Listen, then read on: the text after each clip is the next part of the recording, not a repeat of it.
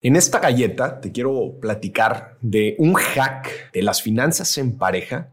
Una de las preguntas más comunes que recibo cuando, cuando la gente entra a una nueva dinámica en pareja es obviamente cómo administrar los recursos, ¿no? Cómo administrar el dinero ahora que, que, que son pareja. Especialmente parejas jóvenes en donde cuentan con dos ingresos ¿no? Cada uno tiene sus ingresos, ¿no?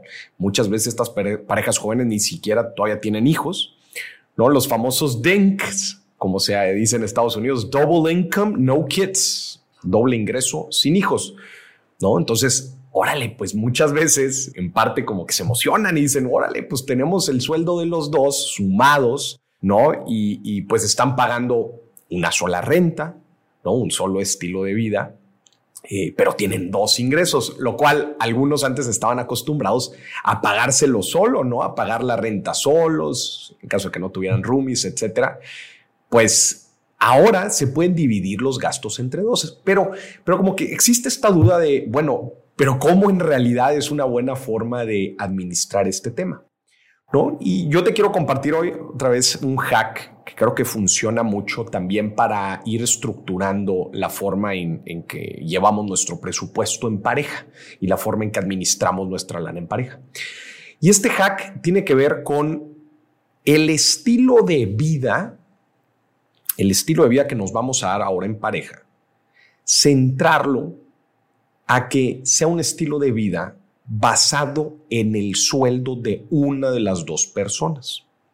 Sí, o sea, imagínate, vamos a poner igualdad de circunstancias. El hombre está ganando 10, la mujer está ganando 10, en total suman 20. ¿no? Y un, grave error relacionado con este hack es que normalmente las parejas tienen 20, imagínate, ah, bueno, pues, oye, Maurice dice que, que una renta buena pues es entre el 30 y el 40% de nuestro ingreso, pero bueno, pues tenemos un ingreso de 20, ¿no? Porque estamos sumando ambos. Entonces, la gente, pues órale, ¿no? Se va con el, con el, imagínate, ¿no? El 40 o hay veces hasta el 50%, ¿no? Entonces, pero para, para ellos el 50% es el sueldo, termina siendo el, sueldo de uno, ¿no? Imagínate una renta de 10 o de 9 o de 8. ¿no? Y después se empiezan a dar sus otros gastos, paz, paz, paz, eh, los servicios, eh, los alimentos, etcétera, el mantenimiento hay que tengan que dar y al final de cuentas terminan ahorrando el 20%, pero de la suma de los dos ingresos. Esto, a mi parecer, no es una buena decisión. ¿Por qué?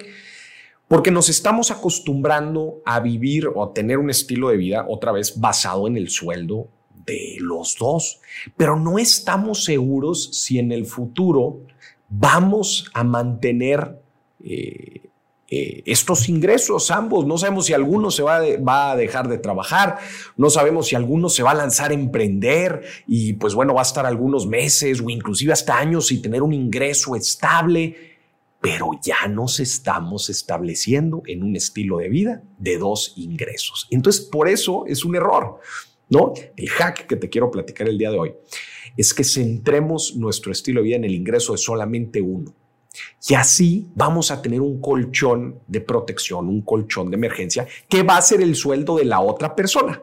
O sea, en este caso, donde ganan 10 y 10, contemplar, por ejemplo, imagínate que la renta va a ser el 40% del sueldo solamente de uno. Entonces, imagínate, de 10 solamente. Entonces, lo que puedes destinar para la renta son cuatro, ¿no? Entonces, una persona, con el sueldo de una persona, 10, cuatro para la renta, eh, dos para los alimentos, uno para los servicios, etcétera, etcétera. Entonces se está yendo, ojo, no tiene, no significa que solamente lo pague uno. Claro que se pueden dividir. Solamente estoy diciendo que tomen como referencia el sueldo de uno de los dos. Entonces, el estilo de vida se calcula con base al sueldo de uno.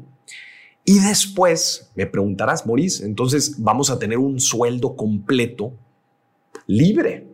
Sí, es correcto, van a tener el sueldo de la otra persona libre. Este sueldo ya lo puedes utilizar si quieren empezar a ahorrar, si quieren empezar a invertir, si es que quieren hacer un viaje juntos, si es que ese mes tocó un gasto extraordinario, un gasto importante, no sé, este, la línea blanca de la casa, este, están comprando muebles, yo qué sé, algunos gastos no muy puntuales que tengan, pero ya tienen ese colchón y se están mentalizando a vivir siempre con base a un sueldo. Sí, quizás va a estar, obviamente va a estar mucho más apretado que si basan su estilo de vida en ambos sueldos, pero les aseguro que les va a dar mucho más estabilidad financiera y van a ser mucho más flexibles después para tomar otro tipo de decisiones o inclusive para, para que uno de los dos se atreva a arriesgar, por ejemplo, para empezar un emprendimiento. Imagínate en el otro caso, ¿no? en donde basen el estilo de vida en el sueldo de los dos y después uno se quiera salir a emprender. Imagínate, oye, pero pues, la rentota que tenemos nada más me la vas a cargar a mí, pero no nos alcanza ahora sí. Es más fácil, mentalmente hablando, es más fácil ir incrementando nuestro estilo de vida poco a poco de una forma financieramente sana a reducirlo. Es mucho más fácil, obviamente, irlo incrementando poco a poco que reducirlo. Esto también tiene que ver mucho con las expectativas del ser humano, etcétera.